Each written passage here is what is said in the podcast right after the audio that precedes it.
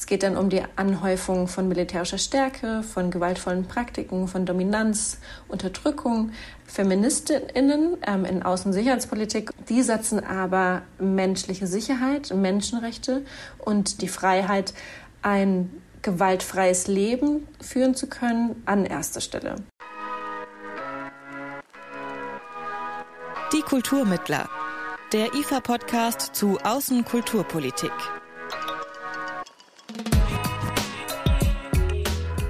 Hallo und willkommen zur neuen Folge von Die Kulturmittler, dem Podcast des IFA zu Außenkulturpolitik. Mein Name ist Amelie Baerboth. Seit dem vergangenen Jahr hat Deutschland mit Annalena Baerbock seine allererste Außenministerin. Sie will laut Koalitionsvertrag eine feministische Außenpolitik verfolgen. Was damit eigentlich genau gemeint ist und wie viel wir von der Bundesregierung in dieser Hinsicht erwarten können, darüber sprechen wir heute mit einer Expertin für feministische Außenpolitik. Ich bin Christina Lunz. Ich bin Mitbegründerin und Mitgeschäftsführerin des Center for Feminist Foreign Policy, einer Research, Advocacy und Beratungsorganisation, die sich für einen feministischen Ansatz in Außen- und Sicherheitspolitik einsetzt. Okay. Was meinen Sie denn, wenn Sie von feministischer Außenpolitik sprechen? Feministische Außenpolitik ist ein Ansatz, der die traditionellen Strukturen, die traditionellen Paradigmen von Außensicherheitspolitik komplett in Frage stellt und neue Visionen aufzeigt. Also das traditionelle Verständnis von Außensicherheitspolitik ist eines, das ähm, vor allem durch die sehr dominante Denkschule der internationalen Beziehungen des Realismus ähm, geprägt wurde. Und im Realismus geht man davon aus, dass alle Staaten in Anarchie zueinander stehen und um in dieser Anarchie, in der es keine supranationale Regierung gibt, überleben zu können, müssten alle Staaten ja, mächtiger sein als die anderen. Und Macht wird in dem sogenannten realistischen Verständnis mit Gewalt gleichgesetzt. Also es geht dann um die Anhäufung von militärischer Stärke, von gewaltvollen Praktiken, von Dominanz, Unterdrückung und eben das vor allem auch durch militärische Aufrüstung. Feministinnen ähm, in Außensicherheitspolitik und das schon seit ein bisschen mehr als 100 Jahren mindestens, ähm, die setzen aber menschliche Sicherheit, Menschenrechte und die, die Freiheit ähm, aller Menschen und die Freiheit, ein gewaltfreies Leben führen zu können, an erster Stelle.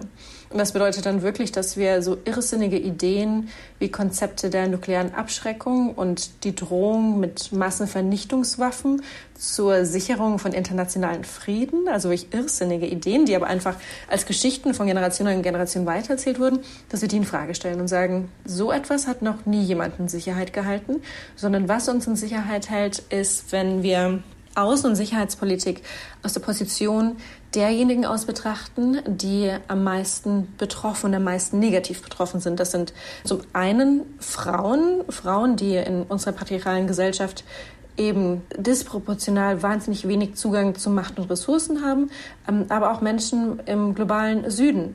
Und genau, feministische Außenpolitik denkt Außen- und Sicherheitspolitik, Diplomatie aus der, der Bedürfnislage und aus dem Blickwinkel eben dieser Menschen neu.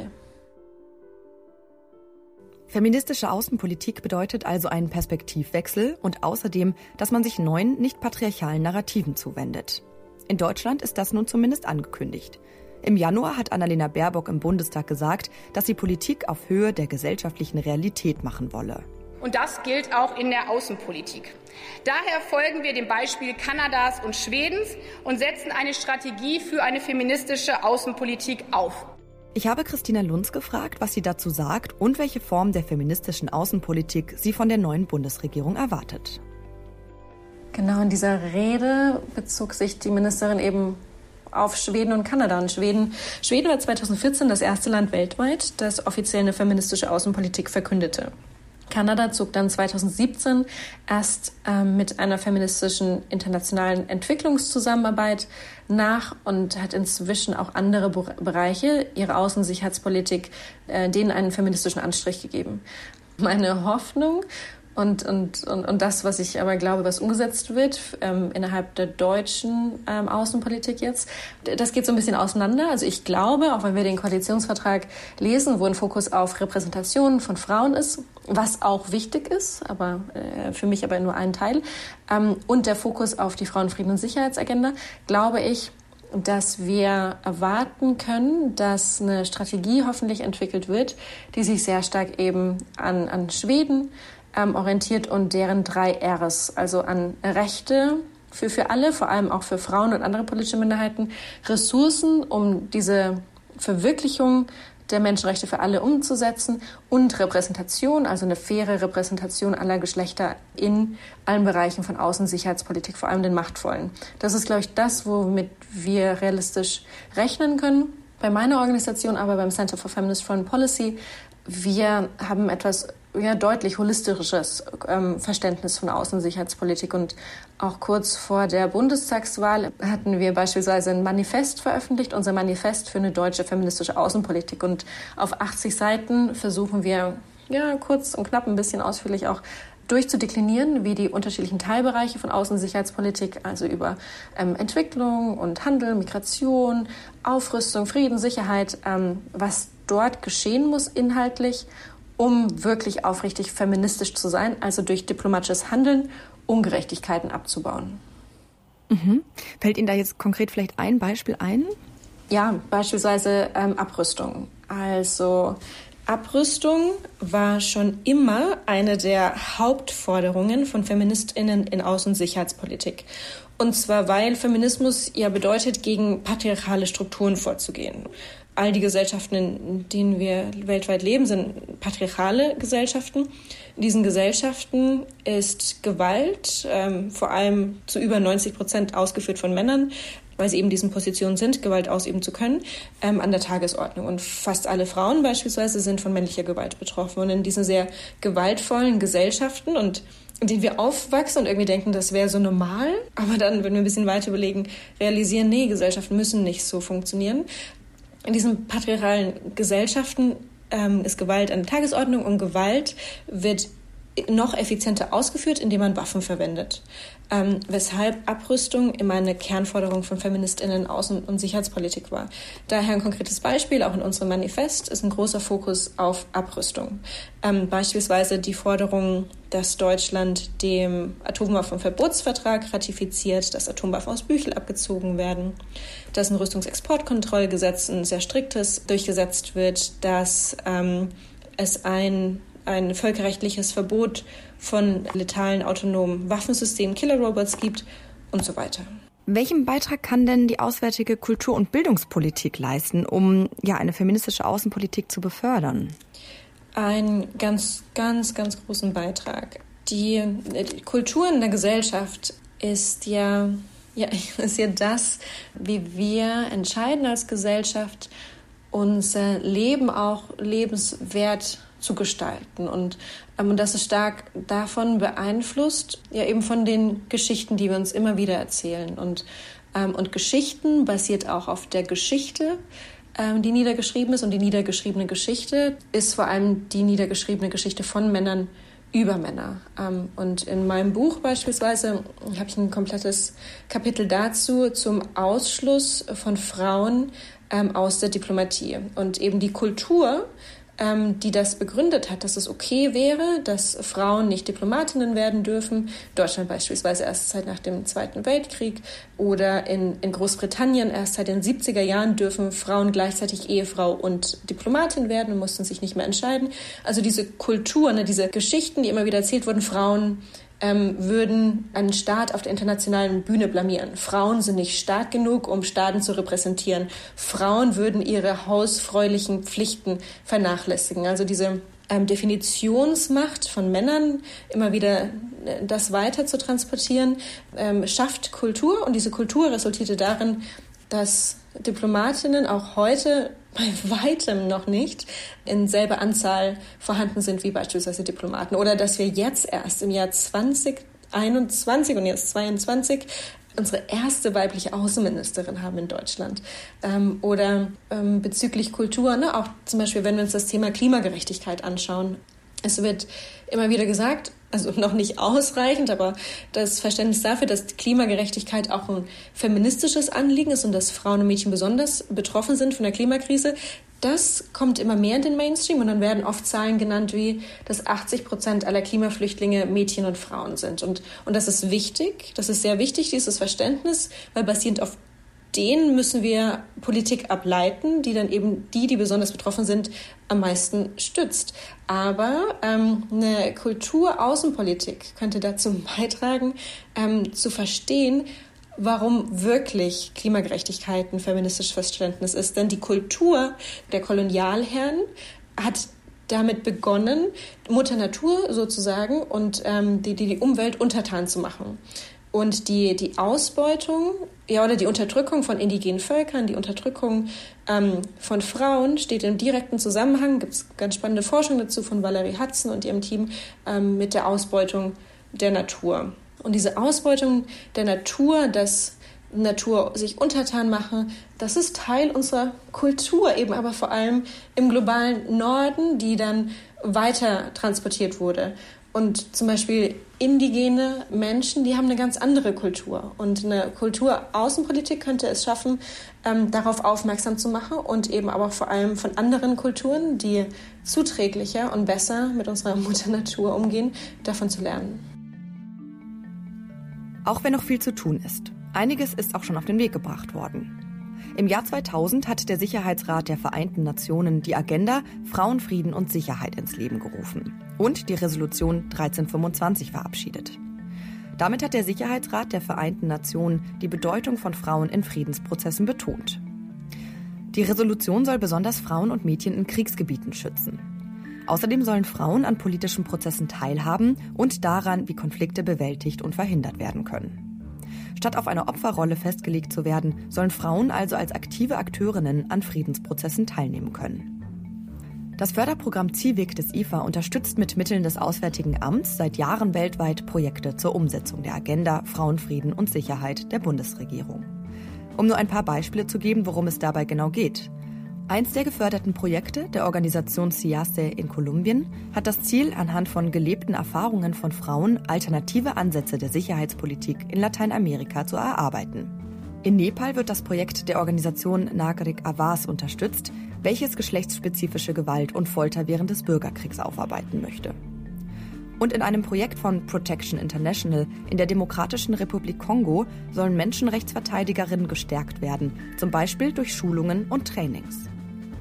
Ich habe Christina Lunz gefragt, welches Fazit sie zieht in Hinblick auf die Agenda Frauen, Frieden und Sicherheit und die Resolution 1325. Wo stehen wir heute, mehr als 20 Jahre später, und was wurde konkret erreicht? Die Resolution 1325 und dann eben die komplette Agenda, die Sie gerade ansprachen, ist ein, ein Gewinn oder ein Erfolg der feministischen Zivilgesellschaft. Wenn jetzt in unterschiedlichen Regierungen, also inzwischen gibt es knapp 100 Regierungen weltweit, die einen nationalen Aktionsplan zu Frauenfrieden und Sicherheit haben und in internationalen Organisationen wie der OSZE und der NATO und vielen anderen gibt es Aktionspläne dazu. Oder die EU hat den eigenen und so weiter. Das sind tolle Entwicklungen und genau, wir müssen aber wissen, wo es herkommt, nämlich aus der Zivilgesellschaft, die Ende der 90er Jahre sehr viel aktivistische Arbeit dagegenüber, dem gegenüber gemacht hat. Ähm, mein Fazit ist, ähm, zum einen ist es beeindruckend zu sehen, wie feministische Forderungen es in dieses wichtigste Gremium internationaler Sicherheit ähm, geschafft hat, in den Sicherheitsrat der Vereinten Nationen mit der Resolution aus dem Jahr 2000 ähm, wurde zum ersten Mal international anerkannt, dass Frauen und die Bedürfnisse von Frauen irgendetwas mit Frieden und Sicherheit zu tun haben sollten und dass Frauen natürlich auch ähm, partizipieren müssen in, in, in Friedensverhandlungen beispielsweise und dass sexualisierte Gewalt in Konflikten angegangen werden muss und so weiter. Und das ist eine wichtige Errungenschaft. Und gleichzeitig ist die Agenda aber auch ein Beispiel dafür, was passiert, wenn feministische Forderungen auf den patriarchalen Status quo treffen. In, in, dem, in dem Entwurf zur Frauenfriedenssicherheitsagenda hat auch Abrüstung eine wichtige Rolle gespielt. Ähm, aber die Forderung danach ist total untergegangen, wurde in der anfänglichen Resolution 2000 nicht aufgenommen und seitdem auch kaum. Es gibt hier und da eine Verbindung zum internationalen Waffenhandelsvertrag, aber die Forderung nach Abrüstung eben nicht, weil, und es verwundert uns ja nicht, weil beispielsweise die fünf ständigen Mitglieder des Sicherheitsrats der Vereinten Nationen die fünf Staaten sind, die gemäß des Atomwaffensperrvertrags äh, Nuklearstaaten sind, äh, sind auch die Staaten, die weltweit am meisten Waffen exportieren und am meisten Gelder für Verteidigung und Aufrüstung ausgeben. Ähm, daher genau ein, ein freudiges und ein, ein, ein weinendes Auge. Freudig, weil feministische Forderungen in, in, in diesem Bereich der internationalen Politik geschafft haben. Weinendes Auge, weil dadurch auch abgeschwächt. Im Einklang mit der Agenda Frauenfrieden und Sicherheit konzentriert auch die OECD, Wirtschaften sind, das ist jetzt mal meine Übersetzung, stabiler und integrativer, wenn sie geschlechtsspezifische Ungleichheiten abbauen und die gleichberechtigte Teilhabe von Frauen in allen Lebensbereichen aktiv unterstützen. Das zeigen auch Ergebnisse der internationalen Demokratieforschung. Welche besonderen Herausforderungen gibt es denn in fragilen Staaten und Demokratien bei der Umsetzung von Zielen der Resolution 1325?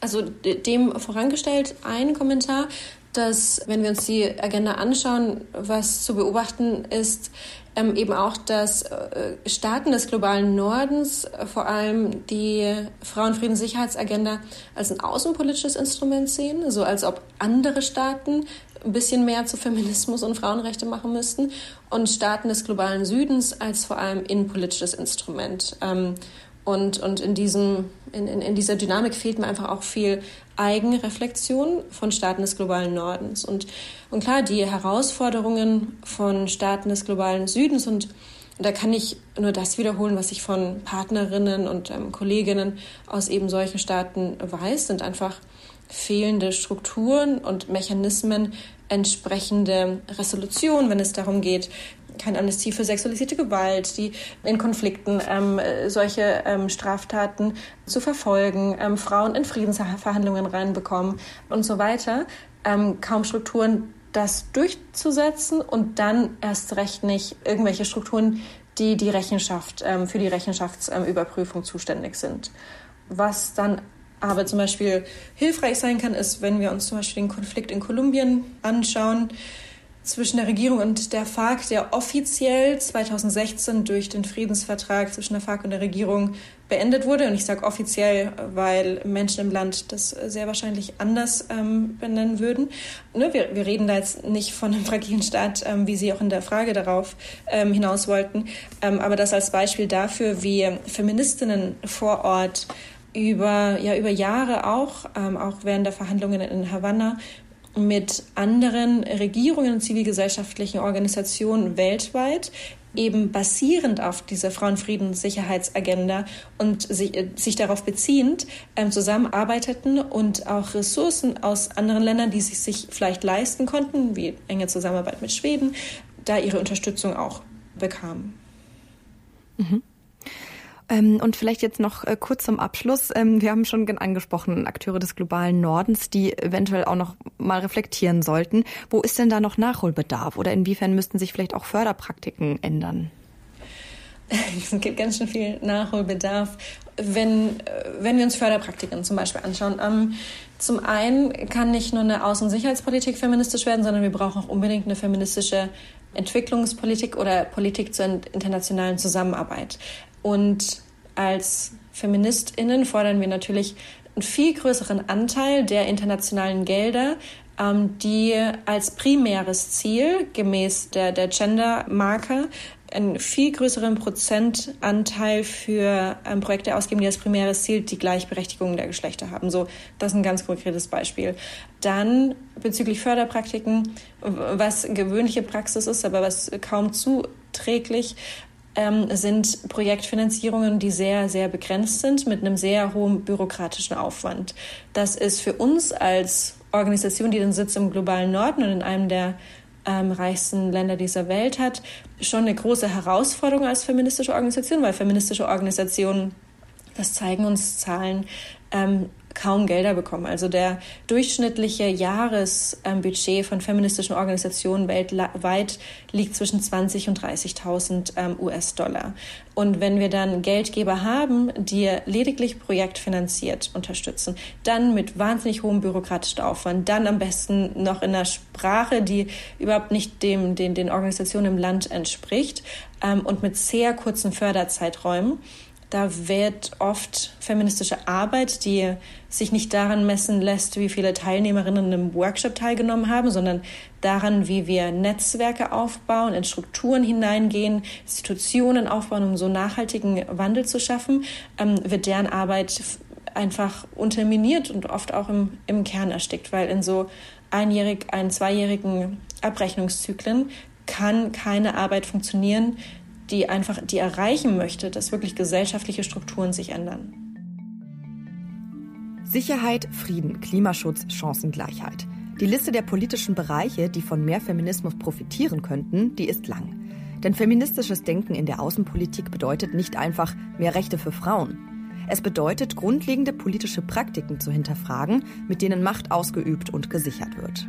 Und dann würden von einer feministischen Außenpolitik alle profitieren. Wer sich jetzt noch weiter für das Thema feministische Außenpolitik interessiert, Ende Februar ist bei Econ im Ulstein Verlag das erste Buch von Christina Lunz erschienen mit dem Titel Die Zukunft der Außenpolitik ist feministisch, wie globale Krisen gelöst werden müssen. Und das war's für heute. Der IFA-Podcast erscheint ab diesem Jahr immer im Wechsel auf Deutsch und auf Englisch. Das heißt, in der nächsten Folge hört ihr hier wieder meinen Kollegen Dan Wesker. Mein Name ist Amelie Baerbutt. Danke fürs Zuhören. Macht's gut. Die Kulturmittler. Der IFA-Podcast zu Außenkulturpolitik.